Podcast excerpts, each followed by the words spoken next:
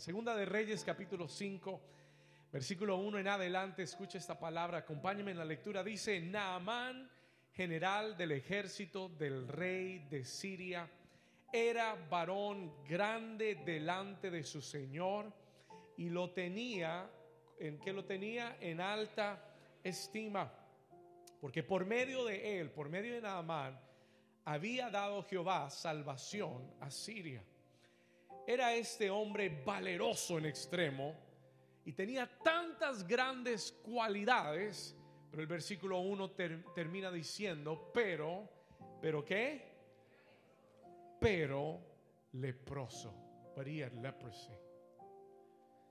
Y de Siria habían salido bandas armadas y habían llevado cautiva de la tierra de Israel a una muchacha, la cual servía a la mujer de Naamán. Escuche esto. Versículo 3. Esta le dijo a su señora, si rogase mi señor al profeta que está en Samaria, él lo sanaría de su lepra. Diga conmigo, él lo sanaría de su lepra. En esta mañana el Señor me ha dado un mensaje titulado La lepra de Naamán. Diga conmigo, la lepra de Naamán. Ahora mire a su vecino y dile, hoy Dios nos va a sanar. Dígalo como si usted quisiera ser sano. Dígale, Dios nos va a sanar de la lepra de Naamán. ¿Cuántos dicen amén? Puede tomar su lugar. You may be seated this morning.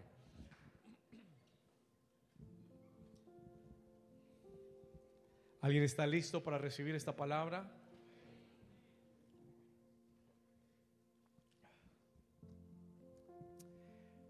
Este es un texto muy interesante que se centra alrededor de un hombre llamado Naamán. Ahora, para que usted entienda lo poderoso de este texto, usted tiene que entender el contexto. You must understand a little bit of the context. Israel en, esta, en este tiempo tiene a un enemigo con el cual ha estado peleando por mucho tiempo y son los sirios. La gente, el pueblo de Siria. Y este texto en Segunda de Reyes 5 comienza hablándonos de este hombre Naamán que era un general del ejército de Siria. Versículo 1, vamos a ir rápidamente. Look at this verse. Naamán, general del ejército de Siria. Diga conmigo, del ejército de Siria. Diga conmigo, no era del pueblo de Dios. Naamán no era israelita, no era hebreo, no era judío, era un hombre sirio. Él no pertenecía, he did not belong to the people of God. Era un general del ejército de Siria. Pero nos dice algunas cosas de Naamán. Mire lo que dice la Biblia acerca de él. Dice que era varón como. ¿Varón qué? Versículo 1, era varón. Dígalo fuerte, era varón qué? Grande delante de su Señor. Era un hombre de mucha estima delante de su Señor. Escuche esto. Y lo tenía en alta estima. ¿Por qué? Porque por medio de él, ahora, e, e, esta, esta parte, this, this, this little part here, este versículo acá, cuando usted entiende lo que yo le acabo de decir, este versículo acá tiene que comenzar a darle, ponerle a dar vueltas en la cabeza. Porque dice que Naamán, general del ejército del rey, eh, dice, era varón grande delante de su señor y lo tenía en alta estima. Porque por medio de él, escuche esto, listen to this, Jehová le había dado, ¿qué cosa? Salvación a Siria. ¡Wow! momento, pastor. No entiendo de qué lado está Dios. Whose side is God on? Porque yo tenía entendido que Jehová era el Dios de. ¿Alguien está despierto? Quédese aquí conmigo. Yo tenía entendido que Jehová era el Dios de quién? De Israel. Pero este versículo dice, I need my monitors lower, lower, lower. I'm getting feedback. Pero este versículo dice, this verse says que Dios, escuche esto, versículo 1, Jehová, porque por medio de él había dado Jehová salvación a Siria. Ahora, usted dice, pastor, ¿de qué lado está Dios? What, what side is God on? Porque yo tengo entendido que Jehová era el Dios de Israel. Y se supone que Dios defendería a Israel. Pero escúcheme esto, listen to this carefully. El problema era que en este momento de la historia de Israel, habían dos reyes en Israel, uno de Judá y otro de Israel. Y ambos de estos reyes habían hecho lo malo ante los ojos de Jehová. They had done what was wrong before the eyes of the Lord. ¿Alguien está aquí conmigo? Ambos de los reyes de Israel habían hecho lo malo ante los ojos de Jehová. Y esto me enseña, this teaches me. Y ya vamos a comenzar a entrar, porque esto, esta es la ley, esta es la carne del mensaje. This is aquí va la carne del mensaje. Comienza desde el versículo 1. Esta es una lección. This is a great lesson. ¿Por qué, pastor? Porque esto me enseña que muchas veces cuando decidimos no oír y obedecer a Dios, escúcheme, Él comenzará a usar a nuestros propios enemigos para hablarnos, para limpiarnos y para humillarnos.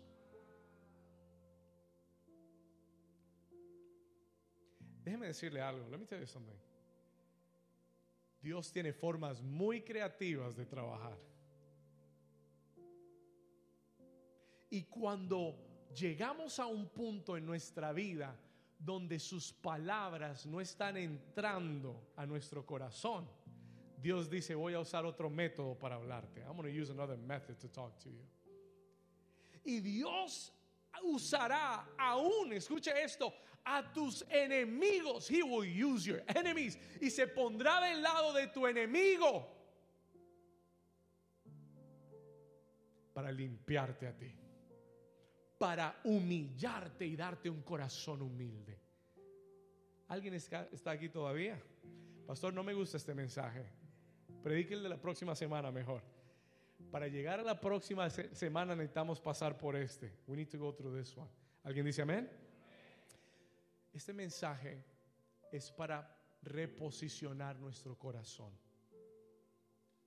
Este mensaje en el día de hoy es para posicionar nuestro corazón en el lugar correcto para que cuando Dios derrame su bendición estés donde tienes que estar. ¿Alguien dice amén? ¿Alguien le puede dar un aplauso al Señor? ¿Alguien? No sé si están conectados. Aquí vamos. Here we go. Dios usará aún a nuestros enemigos. Yo sé que eso no es un mensaje popular. I know that won't be a popular message. Pero Dios usará aún, Él puede usar aún a mis enemigos para enseñarme. El día que yo dejo de aprender de Él y me hago el sordo y se me cierran los oídos, Dios dice, voy a tener tu atención de alguna forma o de otra y aún me toque ponerme del lado de tus enemigos, lo voy a hacer para llegar a tu corazón. To get to your heart. La buena noticia es que Dios no va a perder la batalla. La buena noticia es que Dios va a cumplir su propósito en tu vida. A veces nos va a costar mucho. Sometimes it's going to cost us a lot. Y a veces nos vamos a tener que, que, que, sudarla, pero sudarla bien sudada, la gota fría, como, como dijo Carlos Vives. Vamos a tener que sudar la gota fría, pero de que lo vamos a oír, lo vamos a oír. Alguien dice amén. Escúcheme acá, listen to this for a second. Diga conmigo, Jehová cumplirá su propósito en mí. El que comenzó en ti la buena obra la va a terminar. He will finish it. Mire, Dios tenía algo con Israel. God had something with Israel. Y Dios no iba a dejar que Israel se apartara y se alejara. Él va a encontrar la forma de hablar a tu corazón. He will find the way to speak to your heart. Hablemos un poquito de Naaman. Let's talk about Naaman. La Biblia dice que Naaman era un hombre exitoso. He was a successful man. Escucha esto. Grande, tenido en alta estima. era un general exitoso. Externamente, Naamán había tenido mucho éxito. He had had so much success. El versículo 1 está lleno de halagos para Naamán.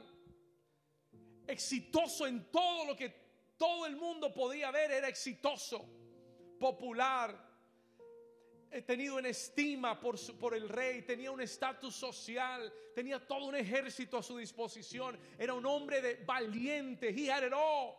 Pero el versículo 1 termina diciendo que aunque tenía todas esas cosas, era leproso. He was a leper. Aunque tenía todo externamente en orden,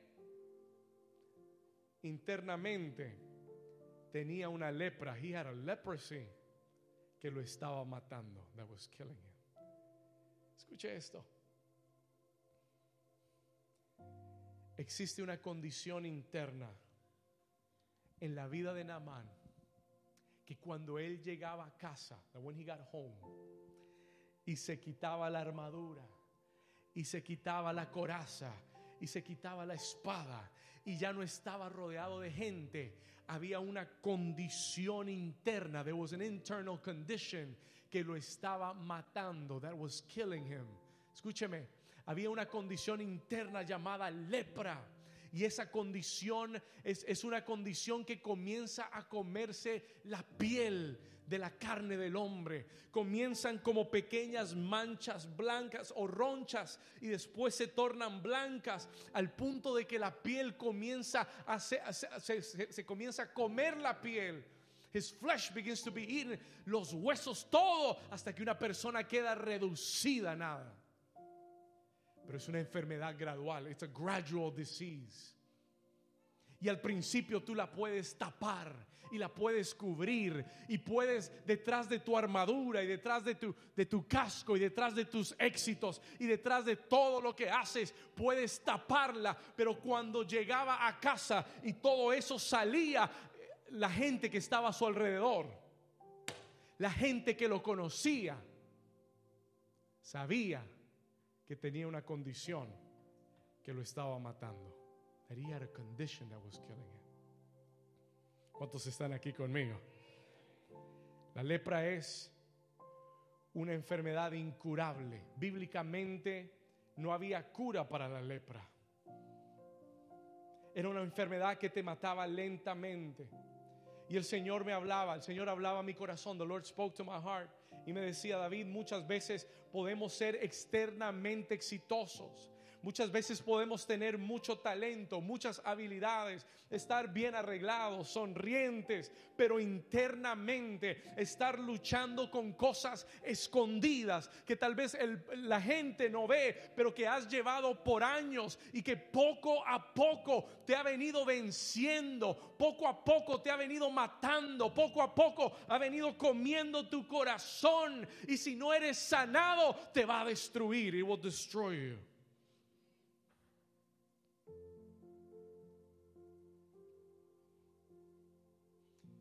Hay una lepra espiritual. There is a spiritual leprosy.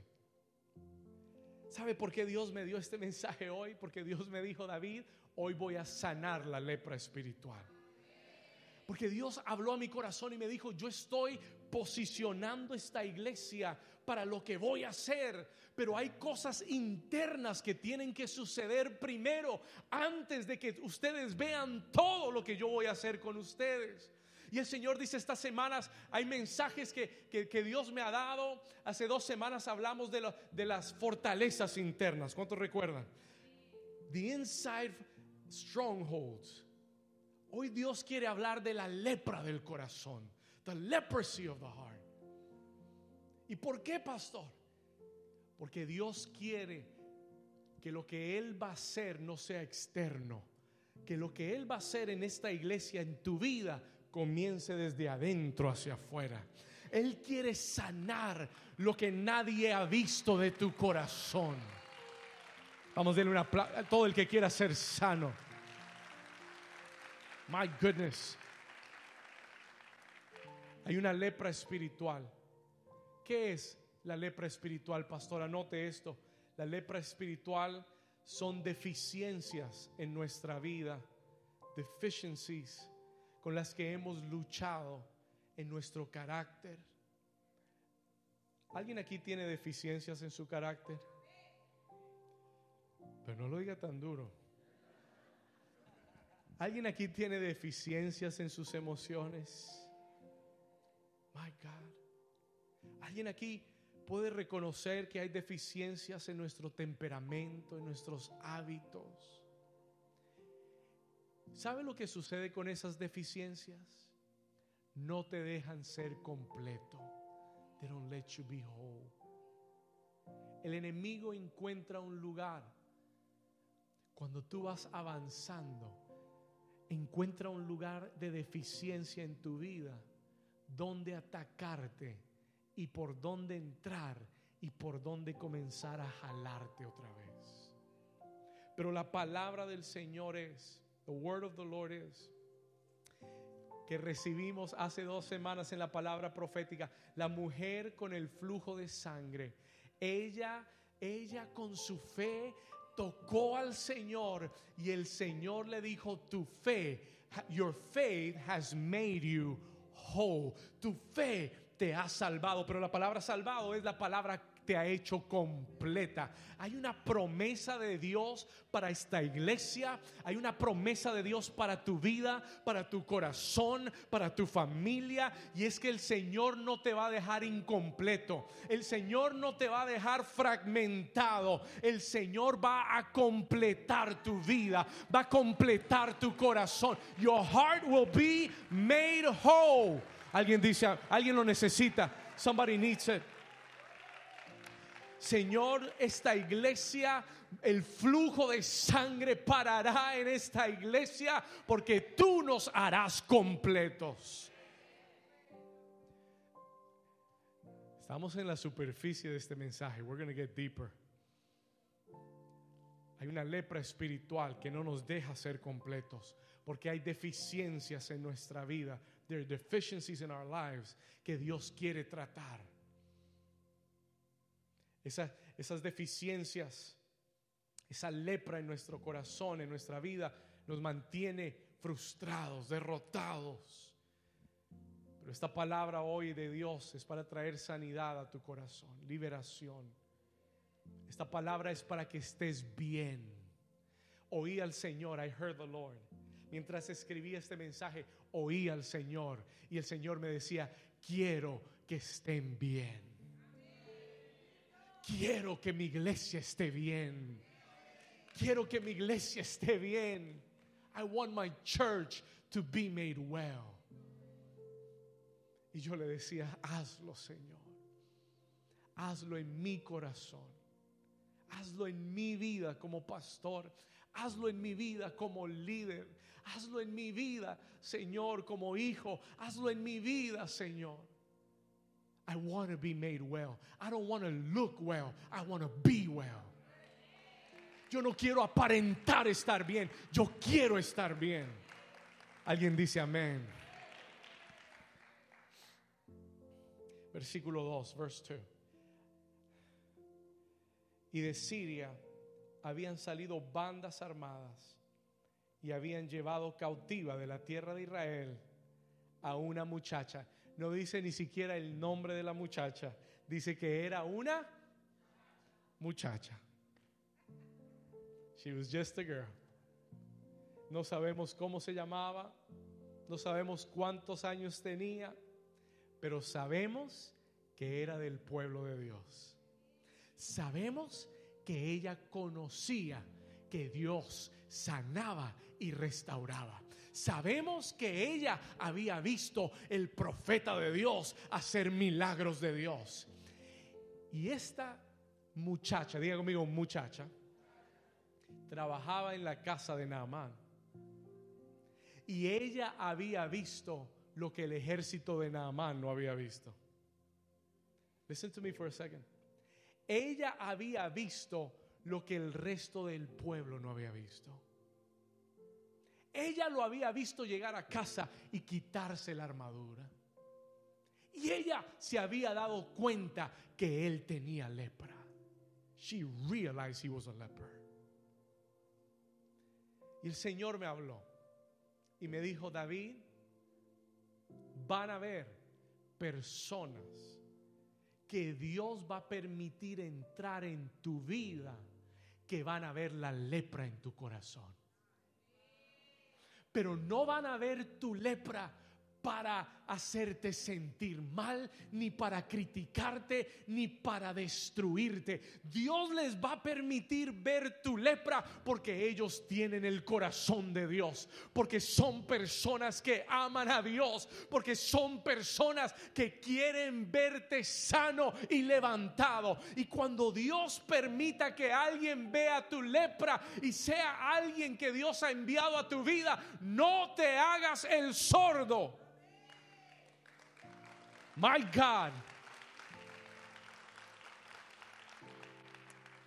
No te hagas el sordo cuando Dios te envía un mensajero. Escúcheme bien como su pastor, si Dios me da una palabra para tu vida, no es porque yo quiera aplastarte ni hacerte sentir mal. Si algún día yo te hablo, tómalo de parte de Dios. Take it from God. Porque lo único que hay en mi corazón es levantarte y verte cumplir el propósito de Dios. Escúcheme. Dios va a permitir que algún muchacho o alguna muchacha vean tu lepra. Es para tu ventaja, es to your well-being. Esta muchacha le dice, escucha esto, vamos al versículo. Esta muchacha le dice en el versículo 3, listen to this. ella sabía que no podía hablar con Naamán directamente es el general de un ejército. Ella es del pueblo enemigo. Ella va donde la señora y le dice, señora, si rogase mi señor al profeta que está en Samaria, él lo sanaría de su lepra. Esta muchacha que no era nadie, sino una sirviente, le dice a la esposa de Naamán, hay un profeta de Dios en Samaria. Y si él va a Samaria, y si él va a la casa del profeta y lo busca, él lo sanará.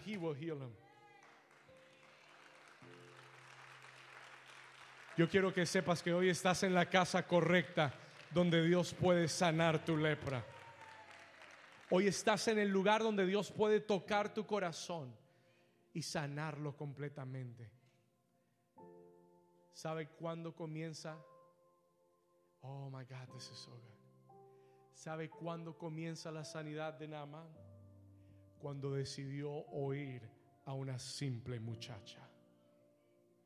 El momento que él decide oír el consejo de alguien que no tiene ningún, ninguna posición ni altura, sino es una simple muchacha, pero él oye el consejo y él oye la palabra, entonces algo comienza a crearse en su corazón para, que, para traer sanidad a su vida el Señor me dijo que te dijera, está atento a la palabra de Dios. Abre tu oído, inclina tu oído a las razones de Dios, inclina tu oído al consejo de Dios, porque en la palabra de Dios encontrarás la sanidad para tu vida. En la palabra de Dios encontrarás la fe para salir del lugar donde estás en la palabra de Dios encontrarás el milagro. Escúchame bien, el milagro está en la palabra de Dios. The miracle is in the word of God. Anota eso. El milagro no está en el toque de Dios. El milagro no está en un lugar específico. Está en la palabra. The miracle is in the word. The miracle is in the word. The miracle is in the word of the Lord. El milagro está en la palabra. Y por eso Dios quiere que siempre tengas un oído atento a la palabra, atento al consejo de Dios, atento a la sabiduría de Dios. En Deuteronomio 28 el Señor dijo, si estuvieres atento a mis palabras, escucha, el Señor declaró Deuteronomio 28.1, si oyeres atentamente la voz de Jehová tu Dios para guardarla, si oyeres atentamente la voz de Jehová tu Dios para guardarla, guardar y poner por obra todos sus mandamientos que yo te envío hoy, entonces también Jehová tu Dios te bendecirá y te exaltará sobre todas las naciones de la tierra.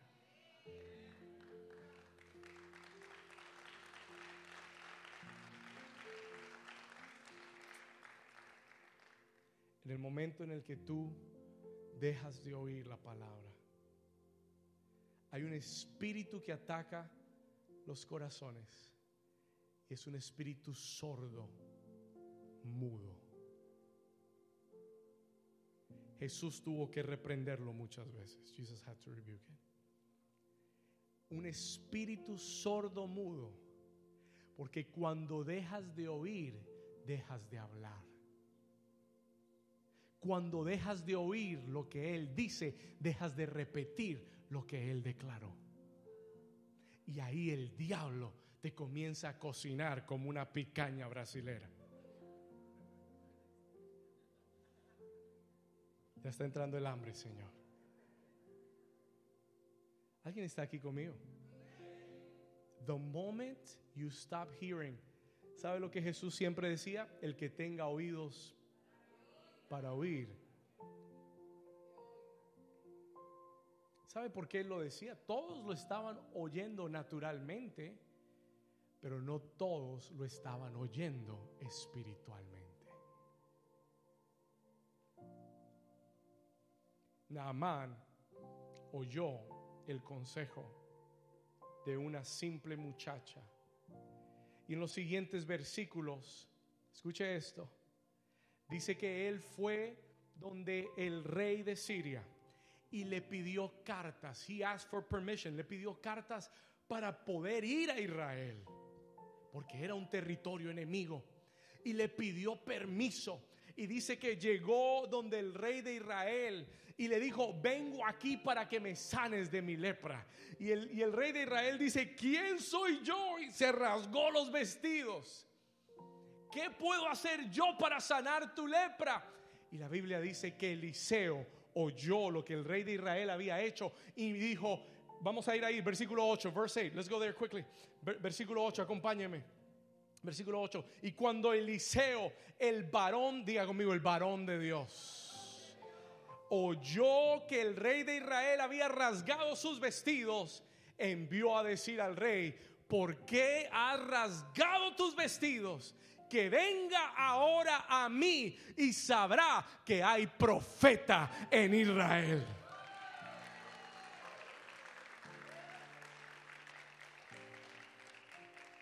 Diga conmigo, yo sé quién es mi Dios. Yo sé todo lo que mi Dios puede hacer.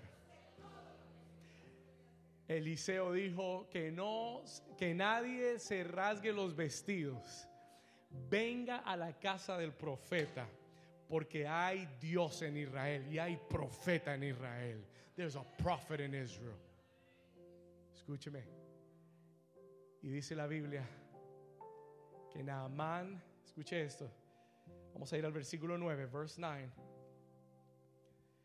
¿Cuántos están recibiendo del Señor hoy? Wow. Y vino Naamán con sus caballos. Mire, este, este no era cualquier pelagato sirio este era un hombre rico, era un hombre importante, era un hombre poderoso. Llegó con sus caballos. Listen to this. Sígame acá, versículo 9. Y con su carro y se paró a las puertas de la casa de Eliseo. Versículo 10. Y entonces Eliseo le envía un qué? Primero le envía una muchacha, el Señor, ahora le envía un mensajero, escuche esto, diciendo, ve y lávate siete veces en el Jordán y tu carne se te restaurará y serás limpio. Wow, chévere. Qué bendición. Está nice. No está difícil. ¿Cuántos dicen amén? Dígale al vecino, no está difícil. Está sencillo. No le pidió ninguna cosa extraordinaria. No le pidió que hiciera una hazaña. Le dio instrucciones que, ¿sabe lo que yo he aprendido? Las cosas de Dios son sencillas. Las instrucciones de Dios son simples, se complican aquí.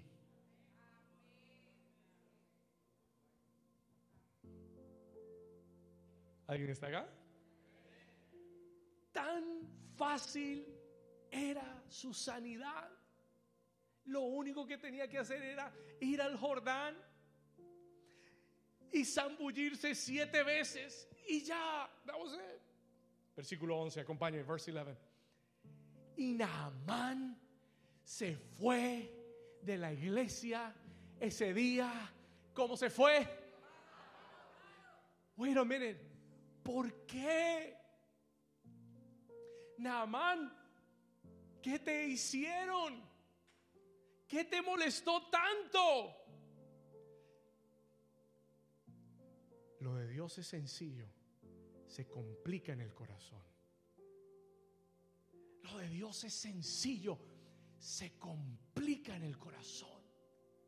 Naamán está bravo, está enojado, se va de Israel, me voy. Me voy de esta iglesia, no vuelvo. ¿Por qué? ¿Qué te hicieron tan grave para que te vayas y no vuelvas? Mira lo que dice, yo, Naamán, pensó esto. Él decía para sí, yo pensé, decía para mí, saldrá este profeta Eliseo y estando en pie invocará el nombre de Jehová. Escuche, su Dios y alzará su mano y tocará el lugar de la lepra. ¿Y qué más dice? Y sanará la lepra. Por eso se enojó. That's why he was upset. ¿Le puedo decir algo de, de Dios? Can I tell you something from God? Escuche esto. Anote esto porque esto le va a servir en su vida. Escuche lo que le voy a decir. Listen to this. My God. La solución, o déjeme decirlo de esta forma, la respuesta de Dios a su problema era para revelar su verdadero problema.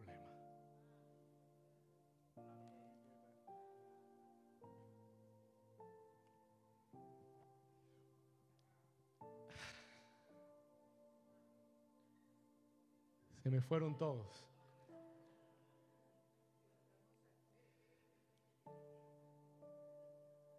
La respuesta de Dios a su problema era para que Él viera su verdadero problema. Escucha lo que le voy a decir. ¿Podía Dios usar al profeta Eliseo, tomar su mano y tocarlo y que él se sanara? Sí. Totalmente, that could have happened. Pero esa no era la respuesta que él necesitaba. That was not what he needed. Tú estás esperando una respuesta de parte de Dios de una forma y Dios no te la va a dar, porque Él no te va a dar la respuesta que esperas, te va a dar la respuesta que necesitas. Y por eso todavía hay muchos estancados aquí, porque están esperando que Dios, como Naamán, están esperando que Dios les responda de la forma que tú esperas. Y Dios te está dando otra instrucción totalmente diferente para exponer tu verdadero problema. si se lo va a dar, dáselo.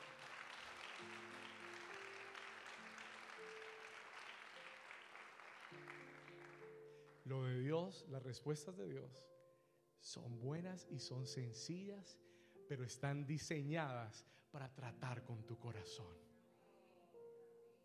Y por eso es que Dios no le dará la misma respuesta al mismo problema a todo el mundo. Él te dará la respuesta que necesitas para lidiar con el problema que hay en tu corazón que Él quiere resolver. Porque para Dios es más importante tratar con tu corazón que tratar con tu lepra externa. Para Dios es más importante sanar la lepra del corazón que sanar la lepra de tu carne.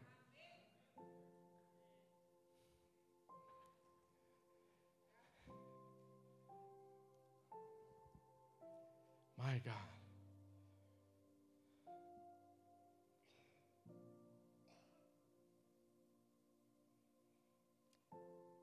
La lepra en su carne era solo la manifestación de la lepra que había en su corazón. Muchas de las cosas que tú estás atravesando externamente son una manifestación de lo que estás viviendo y batallando internamente. Y Dios no quiere simplemente cambiar lo externo en tu vida. Porque Dios puede cambiar lo externo, pero tu corazón volverá a crear la misma lepra otra vez.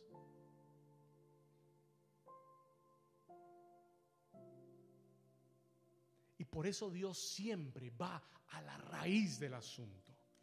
Y por eso tú tienes que estar atento, porque las instrucciones de Dios son tan sencillas y muchos Dios les ha dado instrucciones y todavía no las han hecho y le reclaman a Dios porque no han recibido su sanidad. Y la respuesta es sencilla, porque no ha resuelto el problema en tu corazón.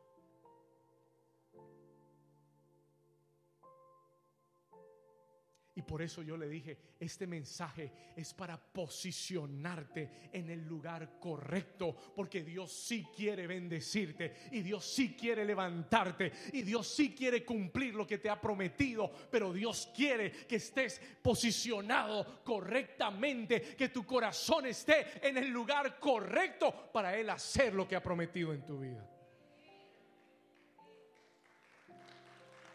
Vamos a darle ese aplauso fuerte al Señor. What a good word. ¿Sabe cuál era el problema de Naaman? You want to know what Naaman's problem was?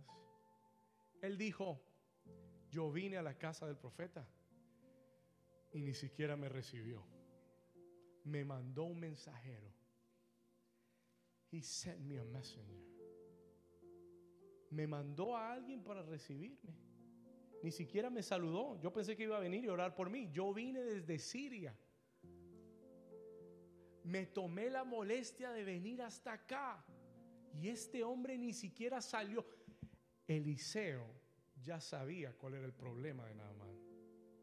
Y la respuesta que Dios le dio era para tratar con el problema del corazón de Naamán. Pastor, ¿cuál era el problema de Naamán? Su orgullo.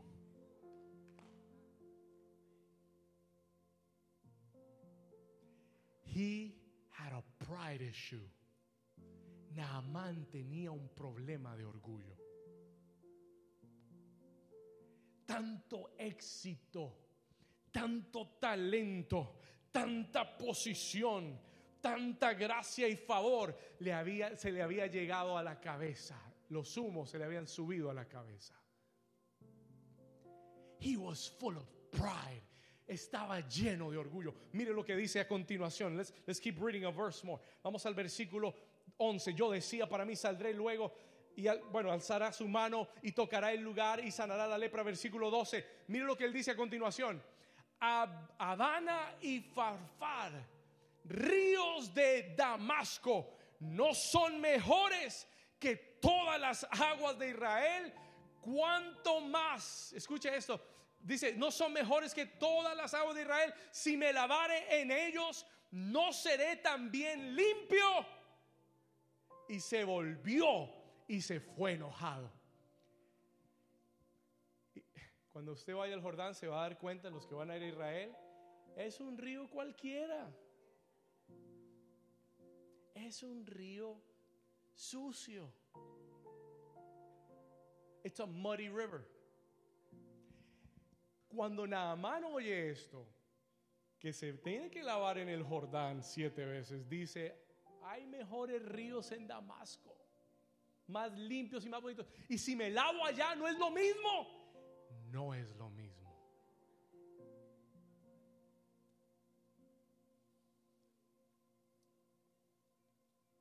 Porque tu sanidad no está en cómo tú quieres las cosas. Tu, tu, sanidad está en tu obediencia a lo que Dios te ha dicho que hagas. That's where your healing is. Ahí está tu sanidad. No es el mismo, no es lo mismo. Naamán no es lo mismo. Porque el, el río que Dios dijo fue el Jordán. Y hay una razón. Porque Él sabe que tú lo ves como poca cosa. Y ahí es donde Él quiere que te metas. Tú no puedes alcanzar lo de Dios a tu manera. No puedes alcanzar lo de Dios a tu manera. Se los voy a repetir. No puedes alcanzar lo de Dios a tu manera. Señor, pero este, limpio, este, este río es igual que el otro. No es igual. Este es el que el Señor dijo. No, esta iglesia es igual a la otra. No, no es igual. Esta fue donde Dios dijo.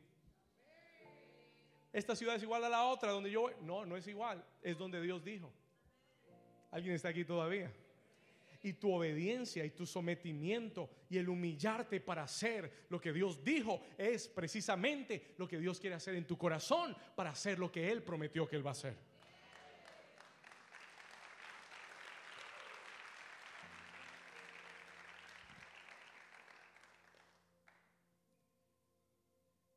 Diga conmigo el orgullo de Namán. ¿Le puedo hablar un poco del orgullo? Can I talk to you a bit about pride for a moment?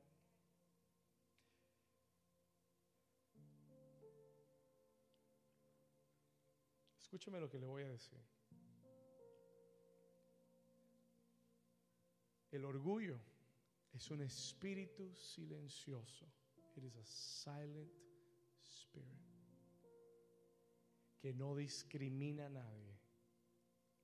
Es increíble, pero el pecado número uno del liderazgo es el orgullo. Pride.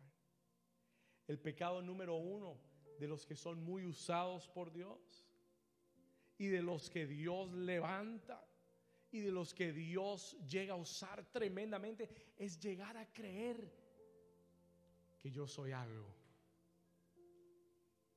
de Dios. La Biblia dice que Lucifer, escuche esta lección, Lucifer, el ángel de luz, estaba continuamente en la presencia del Señor, el más cercano a Dios. Escúcheme, el más cercano en proximidad, el que componía las melodías celestiales, el que dirigía los coros angelicales, que la Biblia dice no tocaba instrumentos, que los instrumentos salían, los sonidos salían dentro de él. Este Lucifer, un día, por su proximidad, por su acercamiento, por ser tan especial y tan único, dijo dentro de sí un día, quiere, porque dijo, yo me sentaré en el, en el monte de Sión. Yo, ¿por qué? Porque solamente hay que componerle a Dios. Yo soy bello, yo soy único, yo soy especial, yo soy talentoso. Se enorgulleció de lo que Dios le había dado. Se enorgulleció de aquello mismo que Dios le había dado. Escúcheme.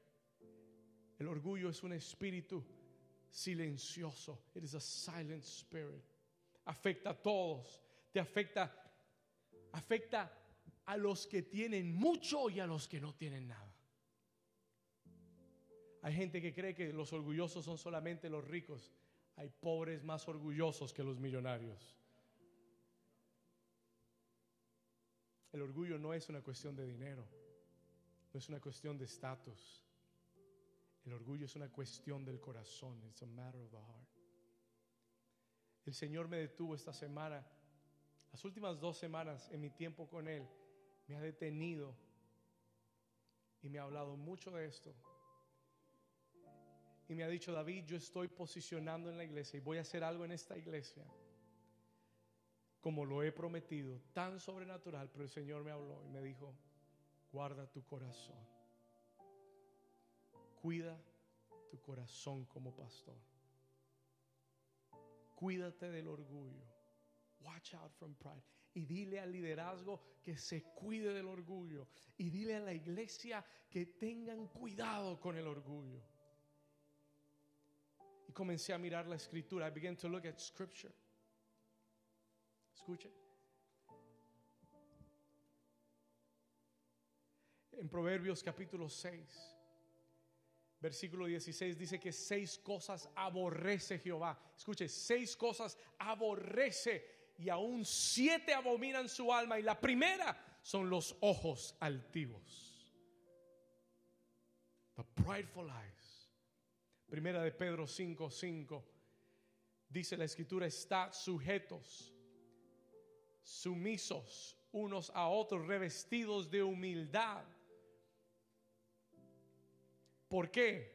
Porque Dios que hace, dígalo fuerte, Dios que hace, resiste a los soberbios, pero da gracia a los humildes. Hay algo que Dios resiste y es el orgullo. Dios resiste el orgullo y a los soberbios. Escuché algo esta semana that really blew me, blew me away. Dios, diga conmigo, Dios resiste los soberbios. Dios resiste el orgullo. God resisted.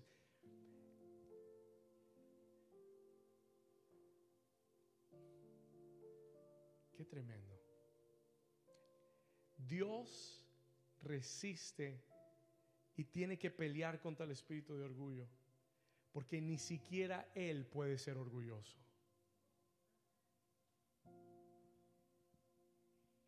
Qué tremendo.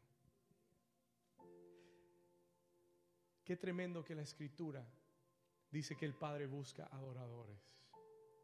Qué tremendo que la escritura dice, si ustedes no me alaban, las rocas me alabarán.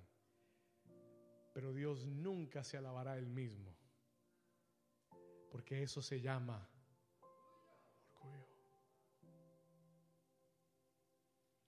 Dios mismo resiste ese espíritu. God has to resist that spirit. Él resiste. Dice, mira de lejos al altivo, pero da gracia a los humildes. He gives grace to the humble. Escuche esto. Sígame acá en la escritura por un momento. Por eso dice, estad sujetos, sumisos, revestidos de humildad. ¿Por qué? Porque Dios resiste a los soberbios, pero da gracia a los humildes. Pastor, ¿Cómo sé yo que hay orgullo en mi corazón? How do I know there's pride in my heart? Porque el orgullo es como el mal aliento. ¿Sabe cómo es el mal aliento? Todos saben que usted lo tiene menos usted. Todos saben, uy, usted ve la gente que se le aparta. No es la unción, es el mal aliento. Se caen del mal aliento, no de la unción. Escuche, ¿sabe por qué? Porque es muy difícil verlo en ti mismo. Es muy silencioso en nuestra vida. ¿Cuáles son síntomas? se los voy a dar rápido. Y esta semana en los grupos de vida vamos a tocar esto a profundidad. Le voy a dar algunos síntomas del orgullo. Some symptoms of pride. Anótelo si puede. Número uno, cuando hay falta de gratitud. When there is a lack of gratitude. La gente malagradecida o la gente que no tiene gratitud en el corazón, son personas orgullosas. They're prideful people. El que es agradecido, escuche, se mantiene humilde. ¿Estamos acá? El que es agradecido se mantiene humilde. Número dos, otro síntoma es cuando te crees mejor que otros. You think you're better than others. Cuando miras con ojos altivos, ves a la gente como si estuviera debajo tuyo. Número tres, cuando hablas mucho de ti mismo y de tu revelación y de lo que Dios te mostró y, todo es yo, yo, yo, yo, yo, yo, yo. ¿Cuántos conocen a una- alguna persona yo-yo? Que todo soy yo y yo y yo, mire yo y yo y yo y yo. There's pride, hay orgullo en el corazón. Otro síntoma del orgullo es cuando te cuesta oír un consejo. Cuando te cuesta seguir una dirección de Dios. Un consejo. Alguien que te ama te da un consejo y no tienes la humildad para seguirlo. You don't have the, humility to follow the advice. Cuando no aceptas corrección, es un síntoma del orgullo. Eres incorregible. No te dejas corregir. You cannot be corrected. Porque te sientes ya, te, te sientes como nada más. Enojado. Te enojas. Te vas furioso. You can't be corrected. Síntomas del orgullo. No admites equivocarte. No pides perdón. You never ask for forgiveness. No te humillas, no pides perdón. Resistes la autoridad, no te sometes a la autoridad. You're not submitted to authority. A mí nadie me dice qué hacer. Orgulloso que eres. No te sometes a una casa espiritual. Andas de lugar en lugar. Watch your heart. Cuida tu corazón. Alguien dice, ay, ay, ay. No te sometes, resistes la autoridad. Falta de servicio. No le sirves a nadie. Quieres que, quieres que todos te sirvan, pero tú no sirves. You don't serve. Orgullo. Pride. ¿Cómo trata Dios con el orgullo, pastor? How does God deal with pride? Déjeme decirle dos cosas rápidas. Voy llegando al final del mensaje. ¿Cómo trata Dios con el orgullo? Lo primero es que Dios nos invita. Note esto, Dios nos invita. Él te manda una invitación personal a que te humilles, that you would humble yourself. Primera de Pedro, capítulo 5, versículo 6. Humillaos pues bajo la poderosa mano de Dios. Y Dios te dice, humíllate, humíllate bajo mi poderosa mano para que cuando venga el tiempo de Dios, su mano también te pueda levantar. ¿Alguien está acá? La humildad es necesaria para que Dios te levante. Si en algún, te voy a dar un consejo que vale un millón de dólares. Si en algún momento te encuentras en un lugar bajo en tu vida, asegúrate de que te humilles delante de Dios. Porque cuando te humillas, la Biblia dice que Él a su debido tiempo te exaltará. He will bring you up. Tal vez la razón por la que estás en ese lugar tan bajo es por tu propio orgullo. Pastor, no lo recibo. Proverbios capítulo 16, Proverbs chapter 16. Acompáñeme. Proverbios 16, versículo 18. Antes del quebrantamiento es la soberbia.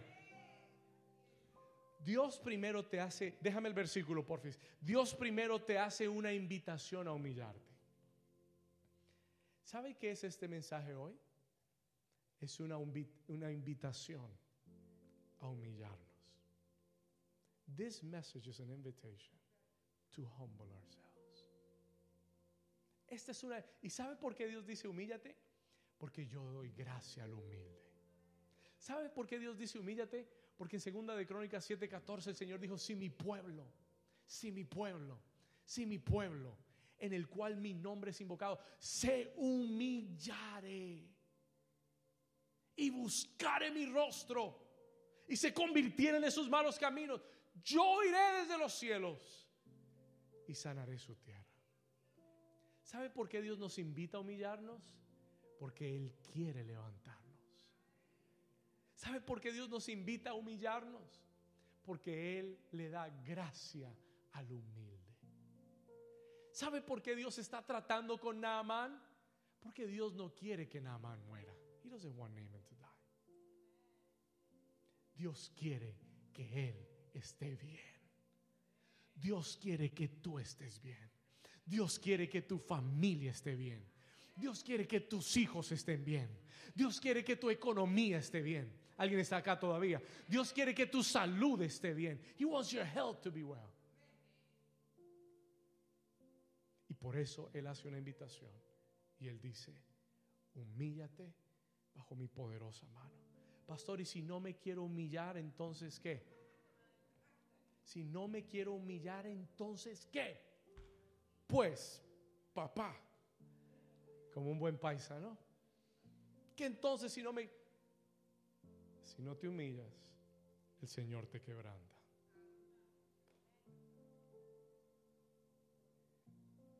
Antes del quebrantamiento es la soberbia. Por eso es que cuando a mí me llega gente orgullosa a la iglesia, primero que todo,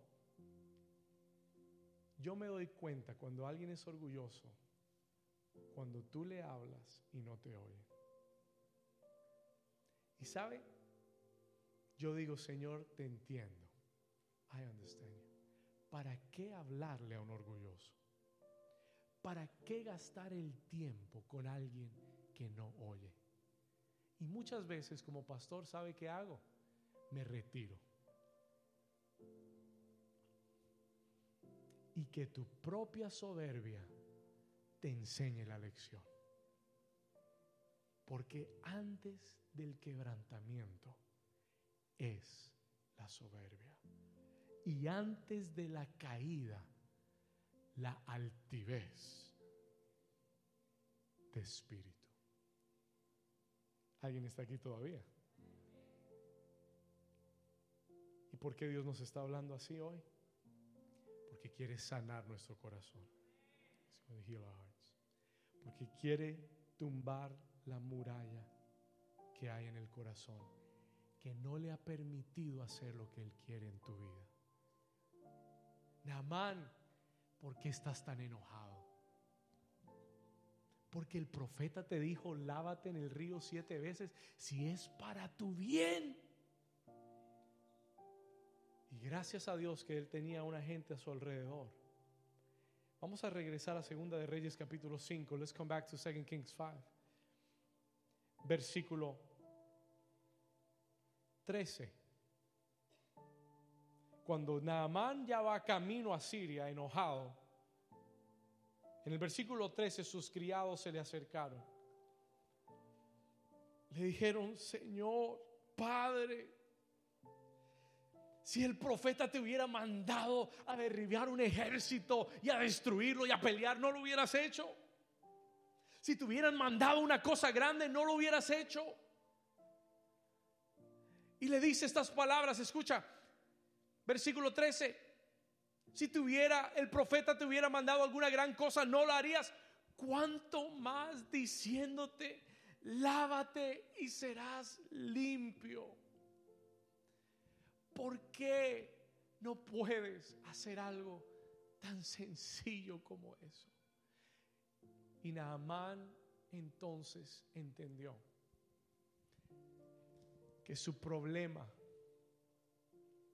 no era la lepra, que su problema era su corazón, el orgullo en su corazón. Y dice la Biblia, siguiente versículo, y vamos llegando al final, next verse, rápido.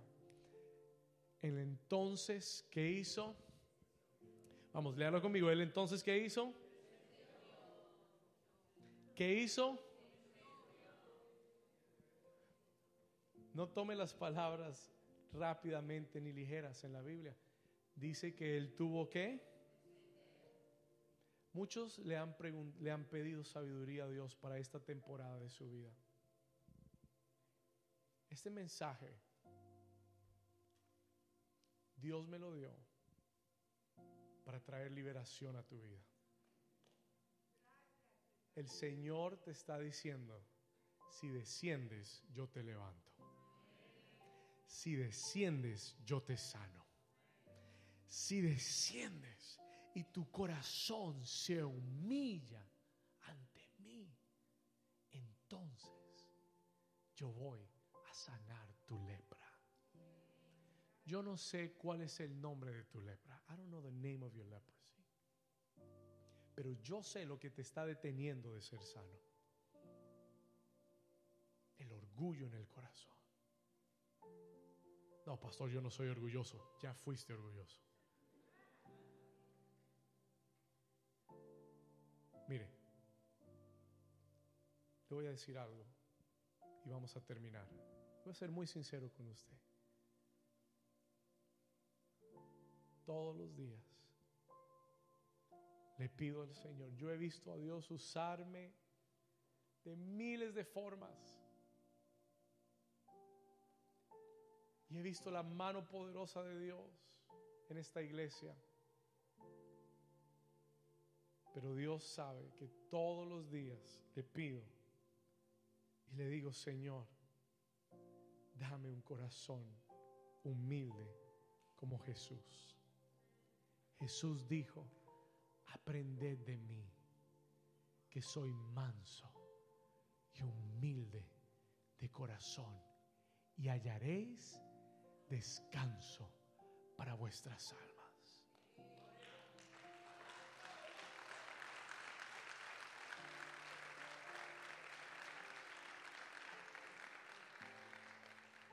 Todos los días, Señor, mantén mis pies sobre la tierra. Dame un corazón humilde para este pueblo. Dame un corazón humilde para cada persona que está a mi alrededor. Permíteles, permíteme servirles como tú les servirías.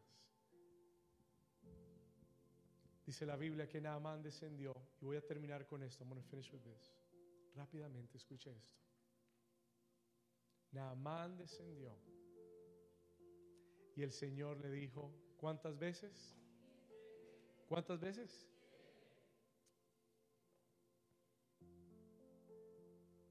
Escúchame por un momento. Listen to this. ¿Usted se imagina a Naamán?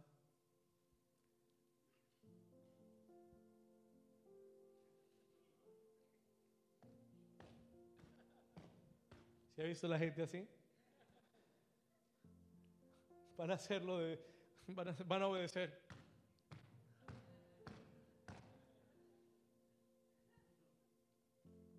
Y Naamán, la primera vez, se zambulla en ese Jordán que no le gustaba. ¿Qué pasó? Bueno.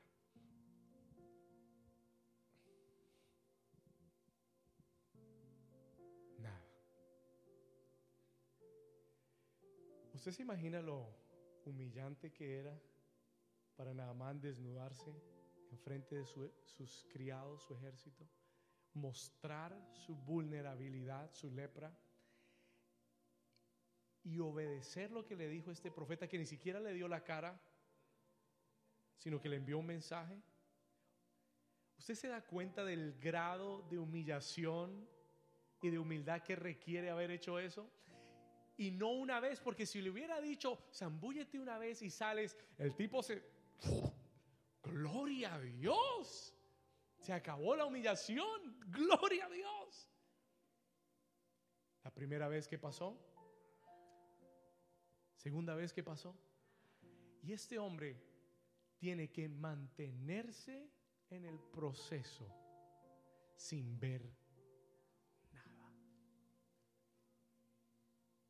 Seis veces, nada.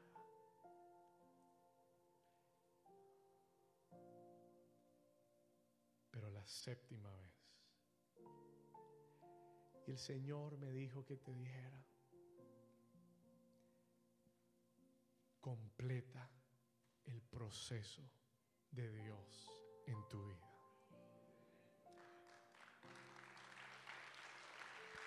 Aunque no veas nada, aunque aún no veas nada, aunque aún mires y la lepra siga ahí. Hubiera sido diferente si cada vez que se zambullía se le iban desapareciendo. That would have been different. Amén. Bueno, no, gloria a Dios, sigamos. Me meto siete veces más. Pero no pasaba nada.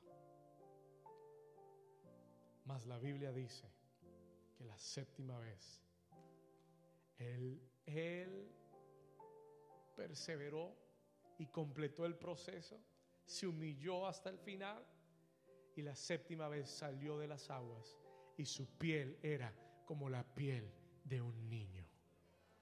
Dios va a restaurar tu vida. Dios va a restaurar tu vida. Dios va a restaurar tu vida. Alguien puede decir amén.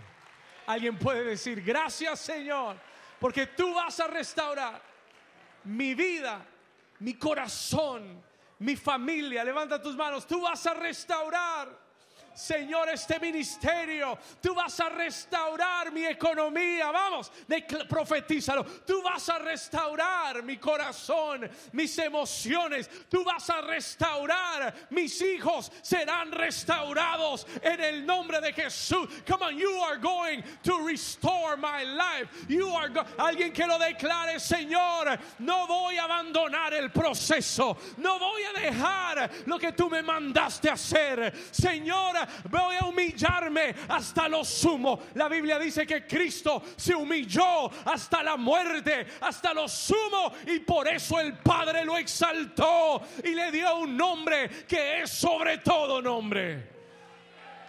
Dale un aplauso fuerte, ponte de pie, dale un aplauso fuerte.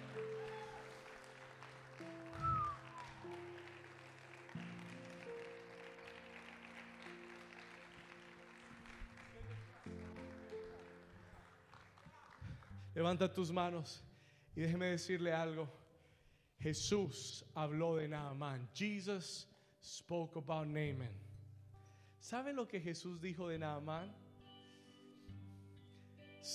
Mire lo que dice Lucas 4:27. Vamos a ponerlo acá arriba.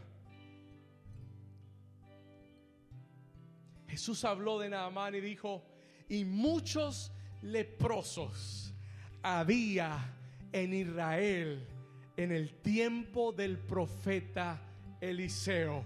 Pero ninguno de ellos fue limpiado, sino Naamán el sirio. Jesús habló de Naamán. Y dijo, habían muchos leprosos. Habían muchos leprosos. Pero solo él. ¿Por qué, pastor? ¿Por qué él? Porque se humilló porque oyó la palabra de Dios. Porque aquel día cuando el profeta estaba en New Season y habló esa palabra de humillarse y de venir al río Jordán y sumergirse, él dijo, yo necesito ser limpio. Yo no puedo retener el orgullo y quedarme con esta enfermedad. Yo tengo que ser sanado. I need to be healed. No me importa el orgullo, no me importa lo que piensen, no me importa lo que digan, me importa estar bien. I want to be well. Diga conmigo, yo quiero estar bien. Vamos, diga, yo voy a estar bien. Diga conmigo, Señor, tú me harás estar bien. Y el Señor me dijo hoy, domingo, my God, yo siento la presencia del Señor. I feel the presence of the Lord. Levanta tus.